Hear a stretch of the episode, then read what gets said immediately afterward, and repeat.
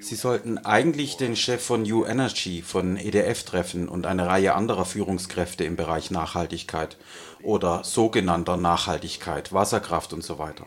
Leider kam die Person, mit der wir verabredet waren, nicht, aber dafür kamen einige hohe Tiere. Was ist die Rolle von EDF in diesem Konflikt? EDF baut einen Staudamm namens Sinop auf dem Fluss Telis-Biris. Telis-Biris ist Teil des Tapachos-Beckens. Diese vier Staudämme, die als Telis-Biris-Komplex bekannt sind, werden gerade erst gebaut. Manche sind schon fast fertig und haben schon zur Folge, dass die Fischerei zurückgegangen ist. Riesige Flächen wurden abgeholzt und die indigene Bevölkerung und andere lokale traditionelle Gemeinden leiden unter den Folgen. Das Hauptproblem ist, das hat Ademir hier in Europa auch nochmal betont, dass diese Bauvorhaben nicht vorher mit der lokalen Bevölkerung abgestimmt waren. Sie wurden auch während der Bauarbeiten ignoriert und ihre Lebensgrundlage wurde zerstört. Die Folgen von Sinop sind also ein großes Problem und eine große Sorge. Was erwartet erst die Leute im Hauptarm vom Fluss Tabachos, im sogenannten Tabachos-Komplex? EDF, die Electricité de France, ist Teil einer Gruppe namens Tabachos Untersuchungsgruppe zusammen mit dem französischen Energieversorgungskonzern GDF Suez, jetzt bekannt als Aktiengesellschaft Engie. Da liegen die einzigen internationalen privaten Interessen in einer Arbeitsgemeinschaft, in der fast alle Gruppen komplett dem brasilianischen Staat angehören, die die Folgen von zukünftigen Staudämmen im Fluss Tabachos untersucht. Also, einerseits haben wir EDF, das einen großen Damm im Fluss Telespiris baut, mit gravierenden Folgen und ohne die Bevölkerung hinzuzuziehen. Andererseits untersuchen sie die Möglichkeit, weitere Staudämme am Tabachos zu bauen, mit katastrophalen Folgen für die Region. Und das natürlich alles, ohne die indigene Bevölkerung zu fragen. Also neben EDF sind noch andere europäische Konzerne in den Bau dieses Staudamms involviert. Was sind Ihre Interessen in Brasilien? Uh, die Interessen sind ganz klar finanzielle. EDF und GDF Suez versuchen beide, ihren Marktanteil in Brasilien zu vergrößern, denn die Regierung plant den Bau von mehreren Dutzend neuer Staudämme im ganzen Becken.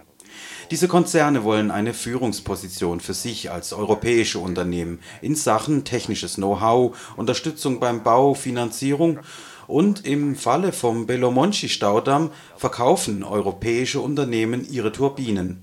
Da ist Siemens aus Berlin dabei und auch Voith in Heidenheim, welche ein Joint Venture haben, um Turbinen an diese zerstörerischen Staudämme zu verkaufen.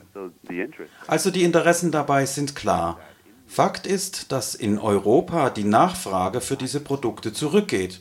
Aber in den sogenannten Entwicklungsländern gibt es einen wachsenden Markt. Folglich müssen diese Konzerne nach Übersee gehen, um Neuland zu gewinnen. Und die Elektrizität, die dann dort produziert wird, ist nicht für die lokale Bevölkerung, nehme ich an. Nein, das sehen wir jedes Mal. Es wiederholt sich immer wieder. Der Strom, der bei diesen neuen, im Bau befindlichen Megastaudämmen im Amazonas, erst auf dem Fluss Madeira, dann am Xingu, am Belo Monte und jetzt am Tapachos produziert wird, sollte ja eine Verbesserung für die Zivilbevölkerung sein. So werden diese Projekte von den Bauherren auch beworben. Aber Fakt ist, dass die Leute, die dort wohnen, die allerletzten sind, die von diesen Projekten profitieren und die ersten sind, die darunter leiden. Sie verlieren ihre Häuser, sie verlieren den Fluss, ihre Lebensgrundlage, sie bekommen keine Entschädigung, nur Zerstörung. Das ist meistens der Fall auch hier. Und dann stellt sich die Frage, ob dieser Strom wirklich an die brasilianische Bevölkerung geht, denn der Löwenanteil ist für die Großindustrie, die sehr verschwenderisch ist und außerdem nicht einmal besonders viele Arbeitsplätze anbietet. Im Amazonas ist vor allem die Frage von Rohstoffabbau eine sehr wichtige, denn die Industrie dort wächst. Sie ist sehr energieintensiv und beschäftigt auch nicht besonders viele Leute. Also für den hohen Energiekonsum, den der Bergbau hat, profitiert die lokale Wirtschaft gar nicht. Er ist ein grausamer Energiekonsument und abhängig von den Staudämmen in der Nähe. Die Projekte sind also nicht für die Leute, sondern für die zerstörerische Industrie, die dann beispielsweise Aluminium nach China exportiert. Aber nicht nur Mineralien, sondern auch Energie, die es braucht, diese Metalle herzustellen, wird exportiert.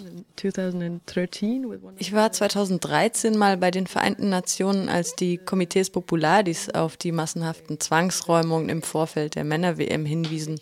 Es waren damals etwa 30 Leute im Raum, interessiert am Thema, aber ich glaube nicht, dass es einen großen Unterschied gemacht hat. Was glaubst du, was der Eindruck, den die Delegation am Mittwoch bei den Vereinten Nationen hinterlassen hat? What's the impression of the delegation on the United Nations on Wednesday? Well, we had a very successful side event. Wir hatten ein sehr erfolgreiches Side-Event mit Ademir Munduruku, Felicio Pontes und Bianca Jacker von ihrer Stiftung für Menschenrechte. Wir hatten sehr viel Aufmerksamkeit.